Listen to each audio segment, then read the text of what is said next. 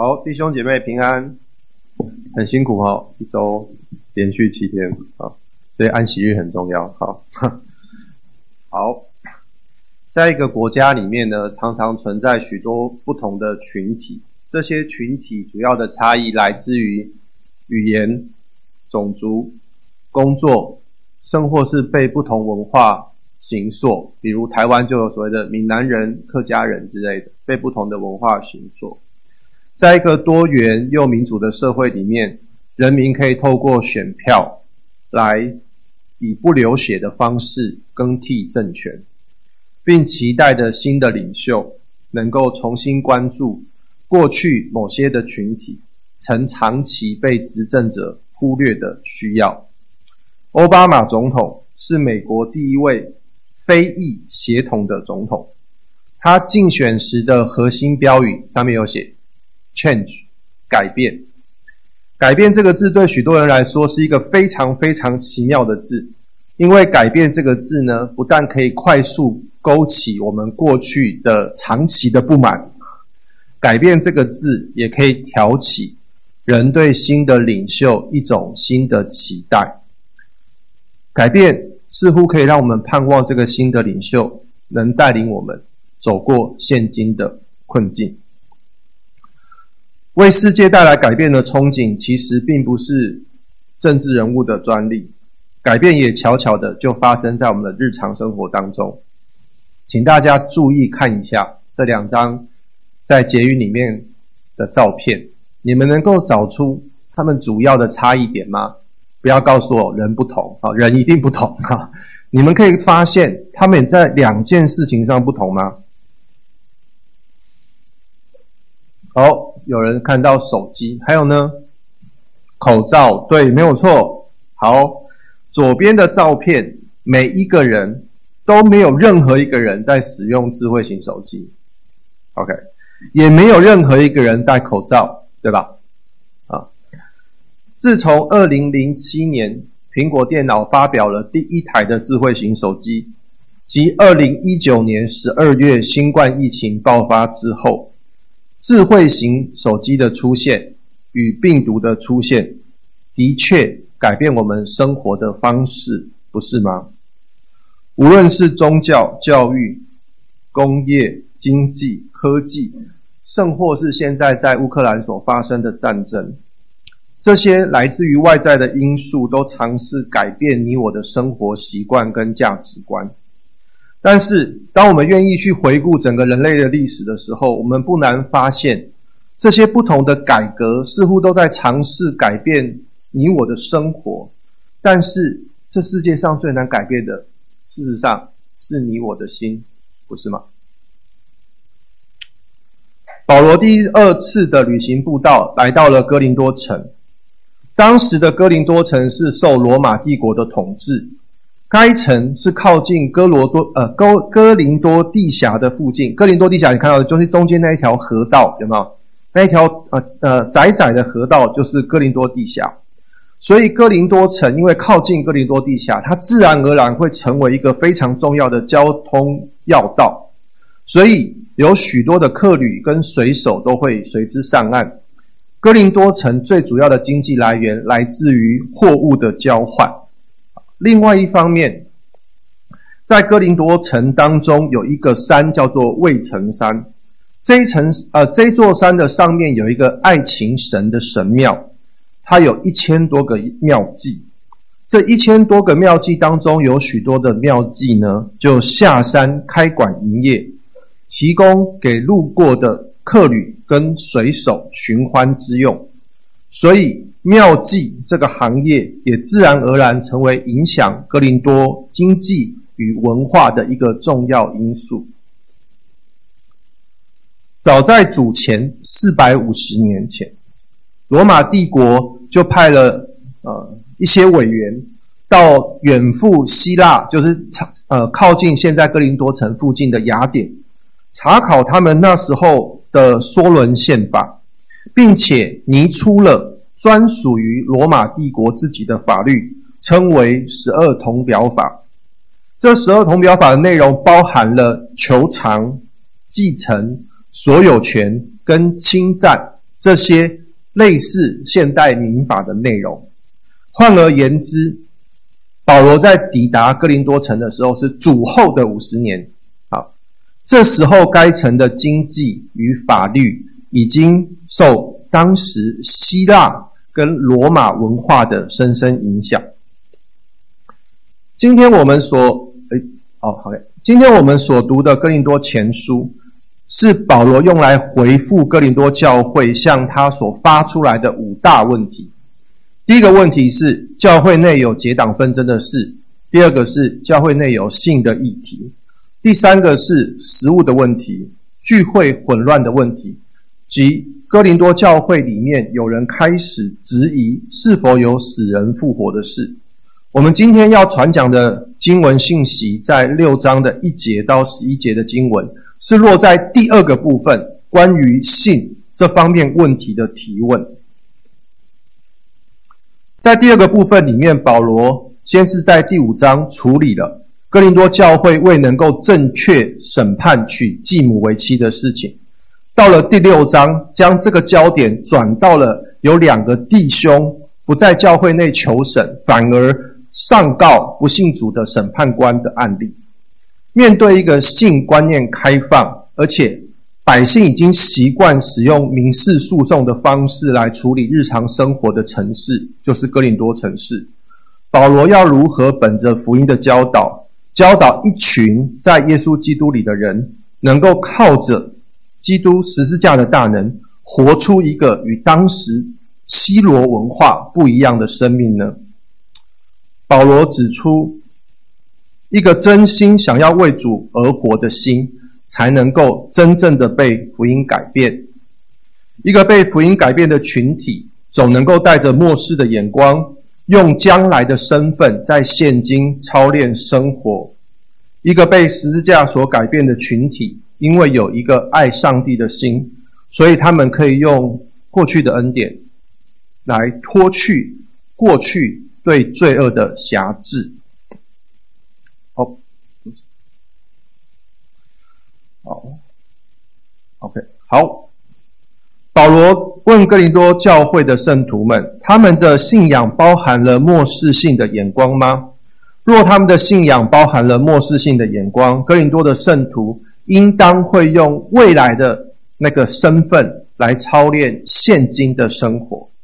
我们来一起来念今天的信息经文的第一段，预备，请你们中间。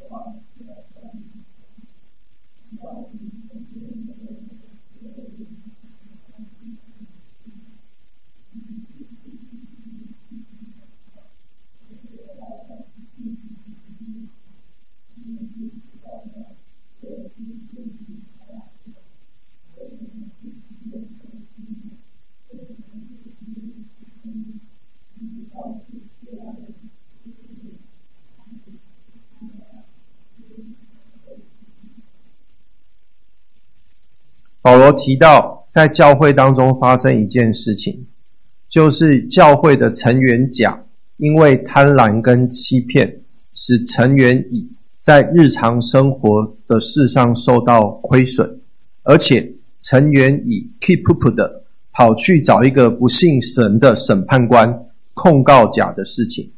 保罗在六章七节里面提到，当教会内有弟兄向不信神的审判官提起告诉时，无论最终的结果是甲赢了，或者是乙赢了，这对教会而言都是犯下了大错。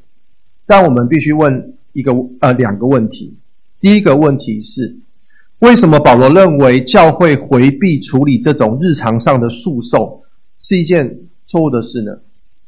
第二个问题，更重要的问题。当我今世的财产因为别人的欺负而被剥夺时，难道被害的人不可以主张本来就属于他自己的权利吗？若我们想要理解保罗怎么样回答这些问题，我们必须把自己放在基督在十字架上所向我们彰显的真理，即带着一个末世性的眼光，重新去审视过去我们在文化当中早已习以为常的事情。让我们先来试着回答第一个问题。为什么保罗认为教会回避处理这样的事情是错的呢？保罗认为，任何在教会里面有一个弟兄去告另外一个弟兄，并把他的案件告在不信主的审判官面前，而不是带到在主里有智慧人的面前，这已经是错误的第一步了。因为神召聚他的百姓，将来有一天是要审判世界的。哎，各位弟兄姐妹，你们知道吗？未来有一天。你们有一个很神圣的任务，你们要审判世界，你知道吗？好，所以呢，如果我们未来是要审判世界的，但是现在发生这样的事情，教会的人却把这样的事情带到世界面前求审，虽然世界上的审判官，他们仍然有上帝放在他们心中那普遍的恩典。他们仍然可以做出判断，但是世界上的审判官最终必须按着世界上所制定的法律来判断。比如说，以罗马的审判官，他最后判断的依据是什么？就是十二铜表法，不是吗？他可以按照美国的宪法或者是英国的宪法来判这个案件吗？不行，他只能按着罗马所制定的十二铜表法来判断是非。而不是按着神圣洁、公义、良善的律法来判断是非。神给他百姓末世性的任务是什么呢？有一天我们要审判世界，有一天我们要审判所有堕落的天使。这是上帝对我们的期待。若哥林多教会里面没有任何一个智慧人可以处理这种日常上的诉讼，教会就应当为了回避处理这样的诉讼而感到羞耻，因为他们并没有按着神给他们未来的那个职分，在现今的教会生活当中展开操练。若现在哥林多教会不愿意展开操练，那将来有一天神要将审判权交给他的百姓的时候，他的百姓将怎么审判世界？怎么样审判堕落的天使？让我们接着来思想第二个问题：假如我今世的财产因为别人的贪婪跟欺骗而被剥夺的时候，难道我不可以主张本来就属于我自己的权利吗？当时哥林多教会所发生的事情，就是某甲因为贪婪跟欺骗，令某乙在日常生活的事上受到亏损。第七节，如果你们可以看圣经里面的第七节，保罗使用了一个被动语态来劝启动诉讼的那个乙方。保罗问他们说：“你们为什么不愿意宁愿吃亏？为什么不愿意宁愿被骗取？”保罗为什么要这样子劝乙方呢？因为基督为了救赎他的教会，基督宁可。放下他自己的权利，从天到地，并为他所爱的教会死在十字架上。保罗问乙方说：“你是不是可以不要再继续受希罗文化的影响，只看重你今世的权利跟财产？你是不是愿意因为基督为你所做的一切，放下你现今的权利？”宁愿被假欺负，宁愿被假骗取，为的是要像基督一样挽回这一位弟兄呢？保罗在第八节用他漠视性的眼光来严重的警告这一位甲，他说道：“不要继续的贪婪欺骗已今世的财物，这个举动将会令甲失去神国度的福分。”保罗在六章的一到八节劝哥林多教会，一个真正被福音改变的教会，会拥有末世性的眼光。这样的圣徒会用将来的身份来操练现今的生活。在现今的教会里，是不是仍然有彼此相告的事呢？我想不可讳言的，在现今的教会里，仍然有许多像哥林多教会一样属肉体的教会，所以这样相互诉讼的事情是不可能完全避免的。因为像哥林多一样属肉体的教会，他们会看重今世的权利跟财产，超过勇士的基业与上帝的荣耀。但感谢神的事情，在现今地上的教会，仍有许多属灵的教会。这些教会通常很低很低调，他们因为效法基督，为了爱神爱人，他们常常放下自己许多的权利。这一栋大楼大家认识吗？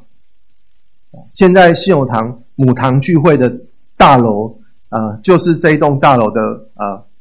附近嘛，哈，隔壁的那一栋，好，这栋大楼叫做福音大楼，它的土地原本属于马里逊美国学校与另外一个叫做协同会的差会。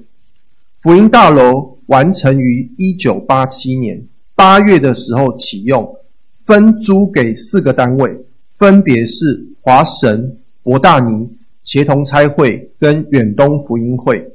据了解。这四个单位付租金给协同差会，直到二零一五年为止。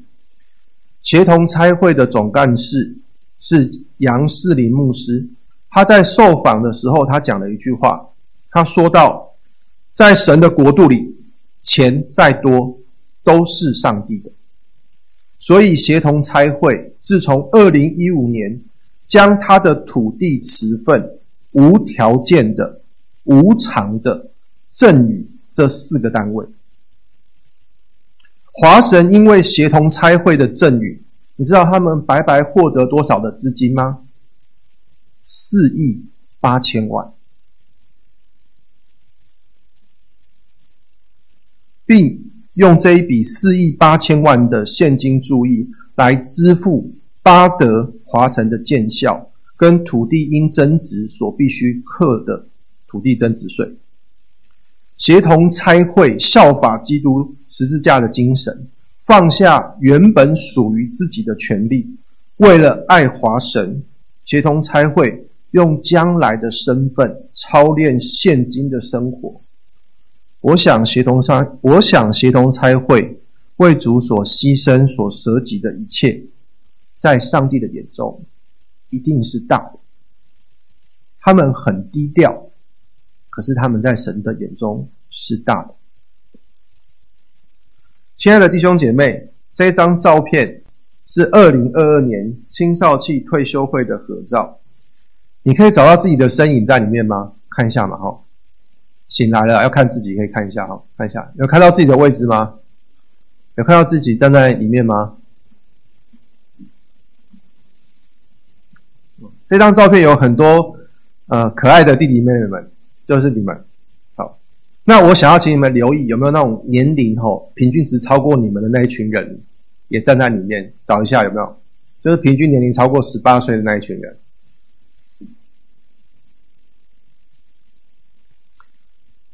有吗？有吗？好，在这个照片里面，你也可以看到一群比较年长的人，这一群人来自于信友约书亚。和青年团契，这些社青团契的大哥哥大姐姐们，为什么愿意放下他们手边的工作，花三天陪你们泡在一起？我想，如果你问这群大哥哥大姐姐们，他们会说，他们在青少年的时候，也有另外一群的大哥哥大姐姐们，常常愿意花时间陪他们泡在一起。点安哥在信友堂服侍学生的资历很浅，因为珍玲姐已经委身青少团契，你们猜几年？十八年，在座最大的还没有超过十八岁，哎，珍玲姐已经委身青少团契十八年。珍玲姐是我的榜样，也是现在许多现行辅导还在学生时候的辅导。还记得有一次，有一个学生问我说：“点安哥啊，为什么你愿意埋在学生团体里面服侍？”我还记得那时候我是这样子回答那个学生的。他说：“我跟他讲，因为我想回应主在十字架上对我的爱，而且我知道我这一生都无以报答。”亲爱的弟兄姐妹，神给他百姓的末世任务是审判世界。但主给他门徒的今世任务是使万民做他的门徒。当我们用将来的身份来操练现今的生活时，基督在十字架上所彰显的真理，就应当可以改变我们的生命，使我们不管我们过去原本是活在哪一种的文化当中，我们都可以带着一种漠视性的眼光，情愿在今生舍己。为要用基督的爱去迎回、去寻找、去陪伴、去挽回更多主所爱的弟兄姐妹。当然，你也可以诚实的问你自己：你是否被十字架的爱改变了？保罗问哥林多教会的圣徒：你们是不是还记得你们原本生命的状态？你们原本生命的光景？保罗提醒哥林多教会的圣徒：上帝向我们施行救恩的目的是要我们现在不要再误入歧途，并用基督已经成全的恩典脱去过去罪恶的辖制。好，我们一起来念经文，框框的都不要念，只要念经文。好，预备备，请。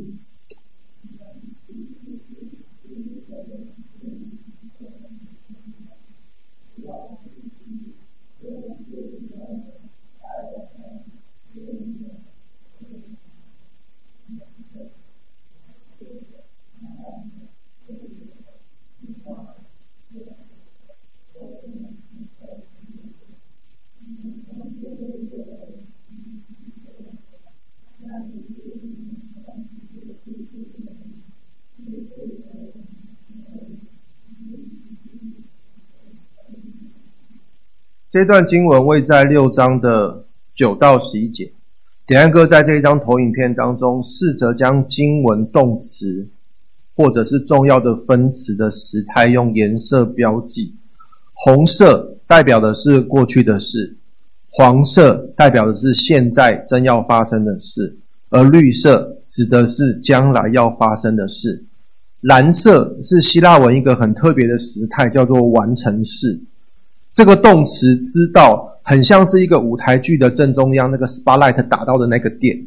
保罗盼望哥林多教会现在用这个知道来做一个深刻的反省。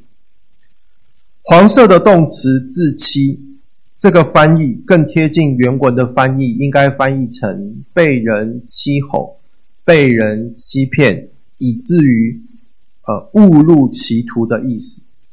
被人欺哄、被人欺骗，可以是别人；被人欺哄、被人欺骗，也可以是那个早早存在你里面、不愿意离开的私欲。保罗警告哥林多教会，在现在，就是现在，要留意一件事情，就是不要继续的被人欺骗、误入歧途。好，点安哥试着将这张。而这段经文的所有的动词跟分词，按照时间的先后次序重新排列。保罗提到哥林多教会过去这些弟兄姐妹，他们也没有很好，他们活在一些状态当中。保罗说：“你们过去也曾经陷在淫乱、拜偶像、奸淫、做孌童、青男色、偷窃、贪婪、醉酒、辱骂。”勒索等罪中，而本段的经文的主角在于六章的一节到十一节，主要是处理成员甲因着贪婪跟欺骗，想要欺骗以今世的财物。保罗警告甲，你不要继续贪婪，继续欺骗以金似的财物。因为如果你继续这样行，与义的原则相悖，将来有一天，你将无法承受上帝的果。如果我们试着将哥林多前书的五章十一节跟哥林多前书的六章九节、十节相互比对时，我们不难发现，有一些罪是新增的，是被保罗新罗列的。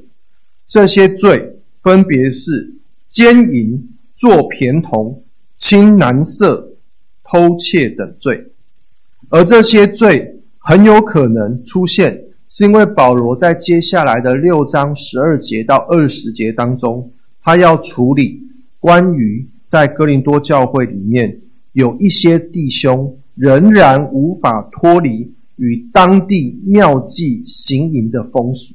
你能想象吗？教会里面还有些人继续的与哥林多城的庙妓在行淫，你能想象吗？保罗劝哥林多教会的人：“你们能够悔改归正，是因为神借着耶稣基督及圣灵的工作，将你们从过去那一种污秽的生活形态当中被拯救出来。你们被主耶稣基督的宝血洁净，你们被分别出来，你们被归给上帝。神救赎百姓，是要他们现在，就是现在。”过一个圣洁跟敬虔的生活。过去哥林多的人是不义的，但如今因为耶稣基督完美的义行，他们被上帝称为是义的。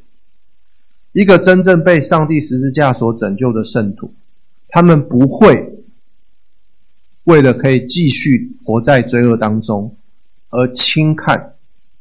上帝将来在他国度所要赐下来的福分。贾艾梅宣教士，他是在印度宣教，他最有名的一句话是：“灵魂是连于身体的。”再讲一次，他说：“灵魂是连于身体的。”他说这句话的含义，并不是像你我想象的那么那么的简单。贾艾梅宣教士。他做什么样的工作？你们知道吗？他在印度做什么样的工作？你们知道吗？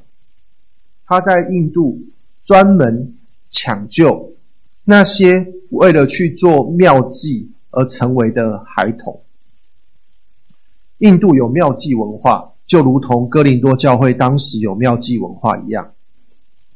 贾艾梅宣教士常常被人家冠一个绰号，叫做“诱拐小孩的阿嬷”。这是他的绰号。贾艾梅宣教士，他到处筹款、筹赎款。他被黑道恐吓，他上法庭辩护，他冒着生命的危险，为的就是将这些做妙计的妙童可以抢救出来。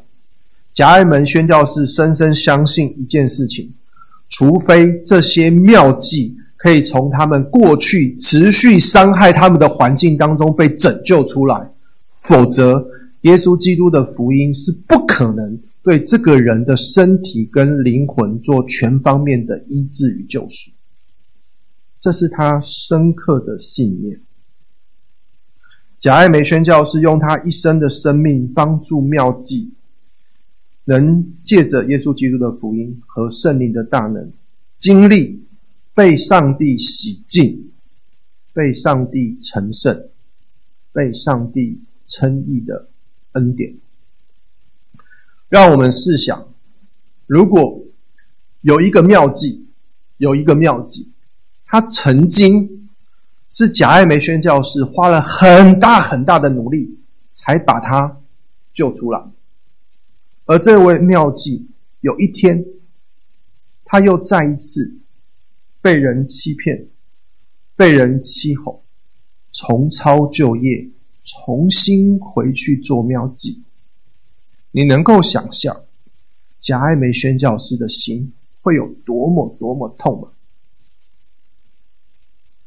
保罗劝哥林多教会的人：耶稣基督过去的恩典已经帮助你脱离罪恶的辖制，现在就是现在，不要继续被人欺哄，以至于误入歧途。因为当你被人欺哄，甚至被你自己私欲欺哄的时候，这样的举动会多么伤耶稣基督的心。不，保罗在帮我们按下一页。好，保罗在哥林多，呃，在以弗所书里面第四章，劝每一个在耶稣基督里的肢体，都要渐渐的长大成熟。亲爱的弟兄姐妹，你们觉得大人跟小孩之间最大的不同点在哪里？大人比较讨厌，是这样吗？嗯，的确好。大人跟小孩之间最大的不同点，你看点安哥说的准不准啊？就是小孩子的认知可以快速的从一个极端摆荡到另外一个极端。这个人跟你讲哦，有道理，有道理。那个人跟你讲哦，也有道理，有道理。那哪个有道理？哦，都有道理，都有道理。小孩子可以在两个的意念当中做快速的摆荡。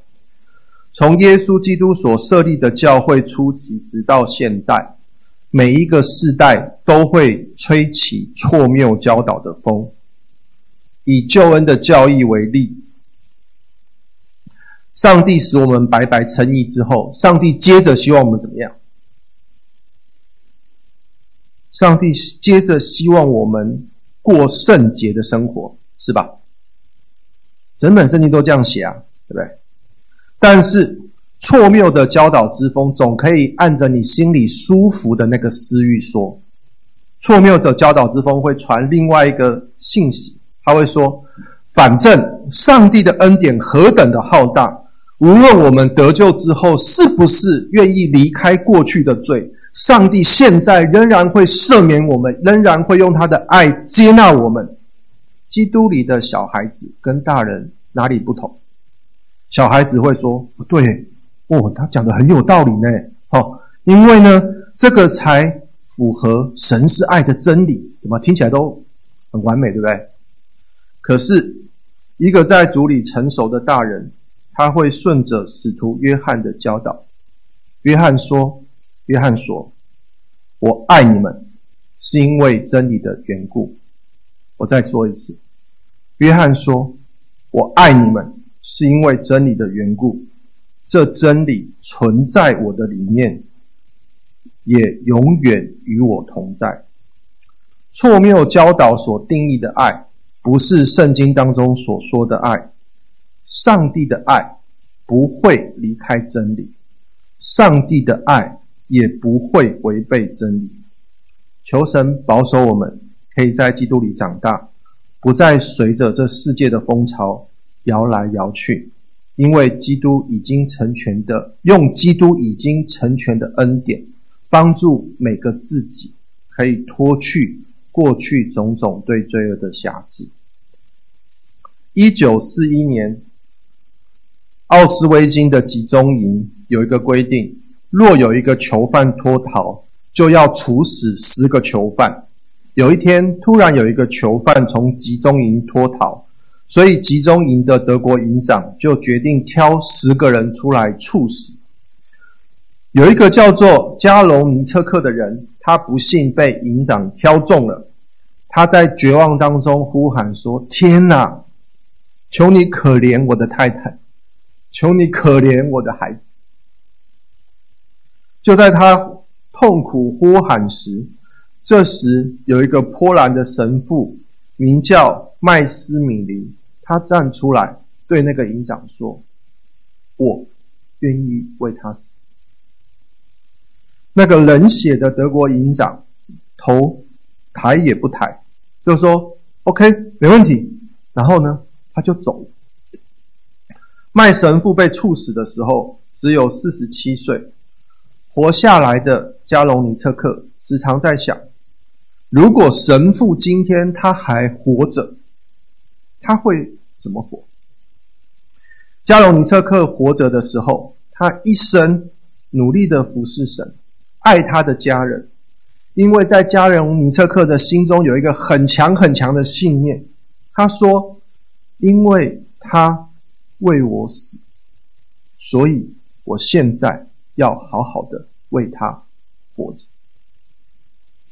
教宗论到麦斯林神父的死，说道：“他的死战胜了人世间的憎恨，就像主耶稣基督的死亡一样。”亲爱的弟兄姐妹，主耶稣基督也曾经为你、为我而死，但你我有为他活吗？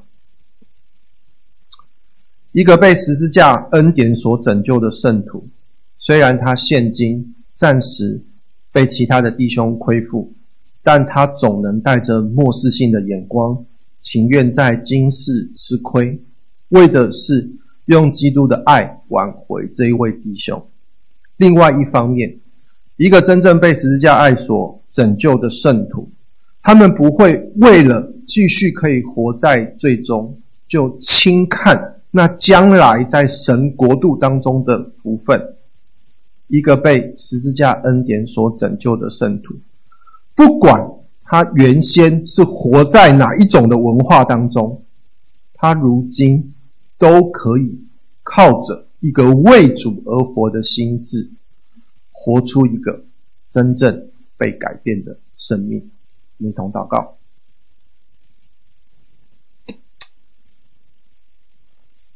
施恩的主，求你用你的十字架改变我们。你知道这世界上最难改变的事情是我们的心。愿你福音的真光照进我们黑暗的心，保守我们脱离过去罪恶的辖制与污秽，在现在不要继续被欺骗，以至于误入歧途，使我们可以活出圣洁、敬虔的生活。如此祷告是奉靠救主耶稣基督。